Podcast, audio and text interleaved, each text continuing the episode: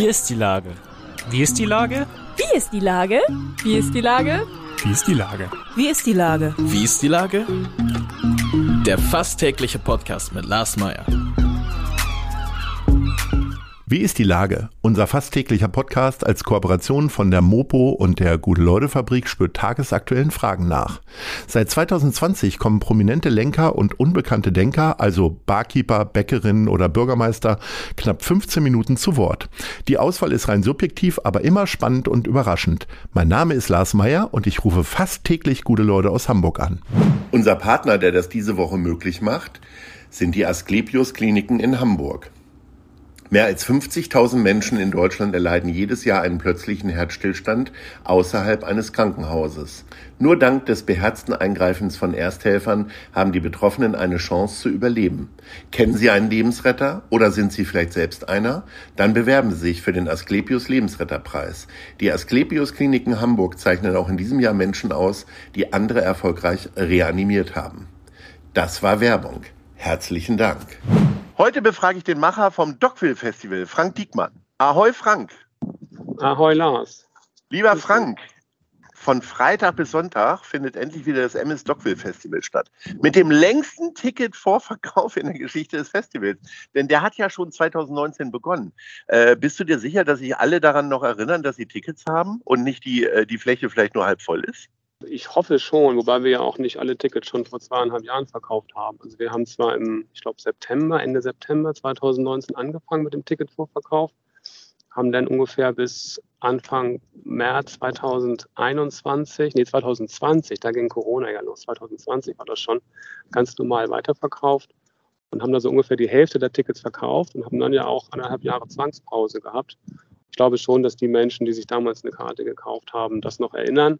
Wir haben auch sehr viel Kommunikation über die Altkarten und ich bin mir ziemlich sicher, dass ein sehr großer Teil von denen kommt. Und wie gesagt, die andere Hälfte der Gäste, die hat sowieso erst danach gekauft, seit Beginn der Corona-Zeit und jetzt auch kurz vom Festival. Von daher wird es auf jeden Fall voll am Wochenende, das ist klar. Mit wie viel Freude und wie viel Sorge guckst du denn jetzt so auf das Bevorstehende? Es überwiegt wahrscheinlich ja die Freude, ne? Total, ehrlich gesagt. Also die zwei Jahre Zwangspause waren für uns alle echt hart vor allem auch fürs Team. Wir haben halt sehr viele junge Mitarbeitenden, die natürlich auch was machen wollen. Und wenn die dann äh, quasi gezwungen werden, nichts zu machen und den ganzen Tag zu Hause zu sitzen und mal hart gesagt Netflix zu gucken, dann sind die auch relativ schnell frustriert. Von daher freuen wir uns alle total aufs erste große Festival jetzt nach der Corona-Zeit und sind auch gut vorbereitet. Wir sind jetzt bei 90 Prozent Auslastung, was die Gäste angeht. Also auch nicht ganz voll, dass noch ein bisschen Abstand möglich ist, was auch vielen Gästen vielleicht noch so ein bisschen wichtig ist. Nee, wir sind guter Dinge. Wenn das Wetter jetzt noch hält, dann ist alles super. Was man immer wieder hört, sind natürlich Personalprobleme, egal ob in Hotellerie, Gastronomie, aber natürlich auch im Festivalbereich. Äh, muss ich mich noch mit drei Stunden Bierzapfen einbringen oder seid ihr da gut aufgestellt und alle kriegen schneller ihr Bier als am ersten Tag in Wacken? Ich war am ersten Tag nicht in Wacken, ich habe das nur gehört. Ähm, ich bin mir ziemlich sicher, dass das bei uns dieses Jahr wieder so gut läuft wie in den Jahren zuvor. Wir haben das große Glück, dass wir einen Gastropartner haben, der schon sehr lange beim Dockville ist und der das sehr professionell managt. Und da mache ich mir eigentlich keine Sorgen, ehrlich gesagt. Zumal wir, wie gesagt, auch nicht bei 100 Prozent sind. Das ist dann für den Bereich Bier anstehen auch ganz gut. Dann bist du nämlich noch schneller an deinem kalten Bier. So, man geht ja aber nicht nur wegen des Biers äh, zum Dockville, sondern vor allen Dingen wegen der Bands. Äh, erzähl mal, auf wen freust du dich denn am meisten? Und wer ist sonst noch da? Oh, du, wir haben, ich glaube, 150 Bands. Also da würde ich jetzt ungern anfangen, weil dann haben wir den, den Podcast gleich wahrscheinlich mit den ganzen Bands voll. Ähm, ich, mhm. ich, also ich habe so ein persönliches Highlight. Ich freue mich eigentlich am meisten auf Sonntagabend. Da spielt Girl in Red. Mhm. Das ist eine junge Singer-Songwriterin aus Norwegen, die eine irre Live-Show machen soll. Die spielt als vorletzter Act auf der großen Bühne vor Anne Kantereit auf die ich mich natürlich auch total freue. Die waren 2017 schon mal bei uns, auch als Abschluss-Act damals auf der großen Bühne am Sonntagabend. Das ist mir was ganz Besonderes. Also die beiden sind so meine persönlichen Highlights, ehrlich gesagt. Girl in Red und Anne Kantereit. Wie muss man sich das denn vorstellen? Bist du da jetzt 72 Stunden unter Strom oder reicht es auch mal für ein Bier mit einem äh, Mitarbeiter oder äh, Kooperationspartner oder Zuschauerin oder wie auch immer?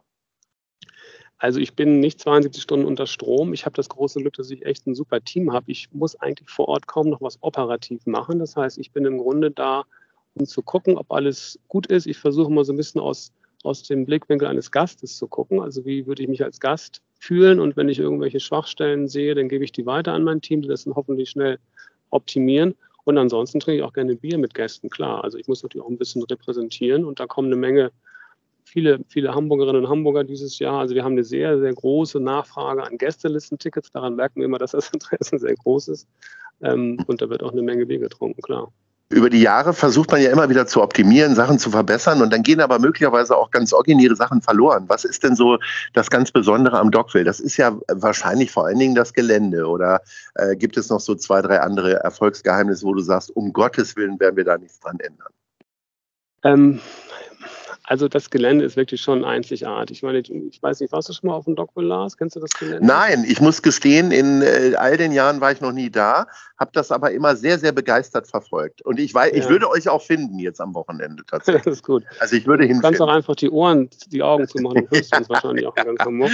Ja. Ähm, also wir haben halt ein total tolles Gelände mitten in Hamburg. Im Grunde, das ist eine Viertelstunde vom Hauptbahnhof entfernt. Das liegt da mitten im Hamburger Hafen. Und das ist halt eine Mischung aus so Hafenromantik mit alten Speichergebäuden. Wir haben ja diesen Rätespeicher, das ist so unser Wahrzeichen, der ist einmal auf den Plakaten drauf.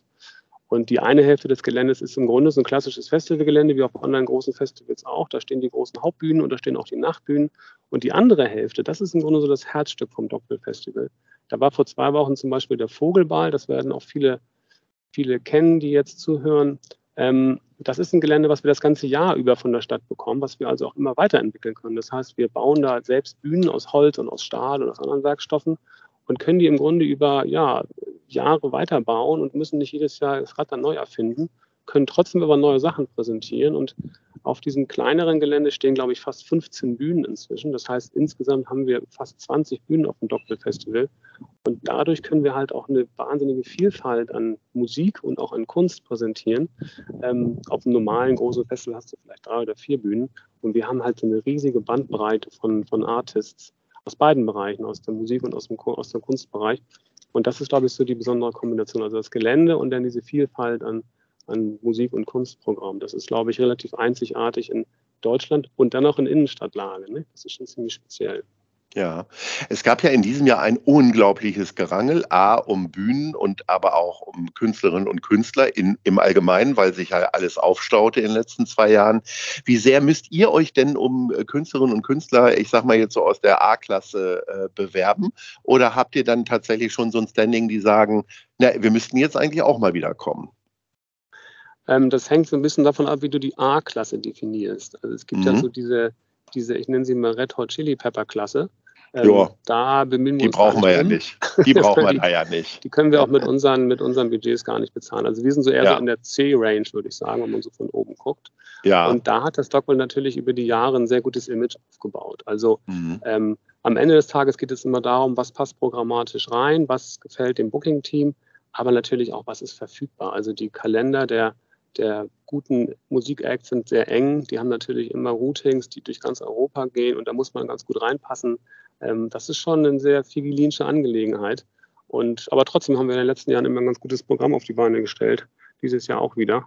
Da bin ich eigentlich ganz guter Dinge auch für die Zukunft. Wenn das jetzt zu Ende ist, äh, wie, wie, kulturhungrig bist du denn dann noch? Oder ist es dann tatsächlich so, dass du vier Wochen lang erstmal kein, keine, kein Buch liest, keine Platte hörst und auch nicht auf andere Konzerte gehst? Naja, also ich würde mal sagen, ich mache dann so vier bis sechs Wochen ein bisschen ruhigere Zeit. Wir haben ja jetzt schon seit sechs Wochen Veranstaltungen. Wir machen mhm. ja auch das Spektrum Festival und den Vogelball mhm. und das Habitat Festival und viele andere Dinge. Aber so ab Mitte Oktober fange ich dann meistens wieder an, mich zu orientieren und bin dann auch viel unterwegs in Hamburg. Klar, also gerade das Hamburger Clubleben im Winter ist ja auch sehr umfangreich. Da kann man sich viel angucken. Ich gehe auch gerne ins Theater oder ins Kino. Also ich bin da schon im Winter über sehr aktiv. Und im Sommer bin ich natürlich hauptsächlich bei uns auf dem Gelände. Ich gucke mir so ein bis zwei große Festivals pro Jahr an, die irgendwo anders sind. Einfach mal zu gucken, was die Kolleginnen und Kollegen so machen. Gibt ja auch immer viele neue Einflüsse. Ähm, das hört auch nicht auf, ehrlich gesagt. Also da bin ich ganz froh mit dem Job. Wir haben es im Hintergrund gehört. Das ist, glaube ich, der erste Podcast, der draußen äh, geführt wird. Ich finde es wirklich großartig, ja. dass du da mitten im Gewusel stehst und im Aufbau. Zur Top 3. Und äh, da würde ich gerne äh, speziell deine Hamburger Lieblingsbands mal von dir hören. Also Platz 3, 2, 1. Fangen wir bei 3 an. Meine Hamburger Lieblingsbands, die auf dem Dockville dieses Jahr spielen? Nö, nö, nö, nö, da darfst du ja niemanden bevorzugen. Ganz ah, okay. allgemein, tatsächlich.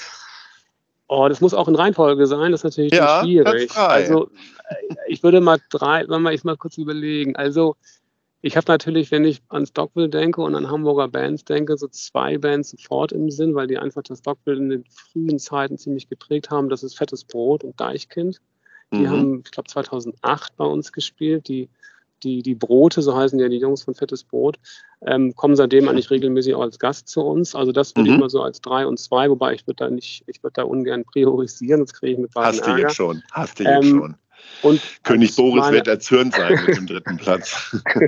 Aktuelle ja. Lieblingsband ist momentan Bilbao, ist eine junge ja. Indie-Pop-Band aus Hamburg. Die spielt dieses Jahr in der Tat auf dem Dockville, ich glaube am Sonntagmittag oder am Sonntagnachmittag auf der Hauptbühne. Das mhm. höre ich momentan sehr gerne. Die werden ja auch bei uns im Programm immer gerne gespielt, bei Ahoi ja. Radio. Und insofern haben wir da ja einen sehr ähnlichen Geschmack. Lieber ja. Frank, ich drücke die Daumen. Es möge schönes Wetter sein, angenehm warm, sodass genügend Bierumsatz ist. Und äh, vor allen Dingen natürlich, äh, dass die Technik funktioniert und die Musikerinnen ihr Bestes geben. Also, Daumen sind gedrückt und ich sage Ahoi. Vielen Dank, mein Lieber. Ahoi, Lars.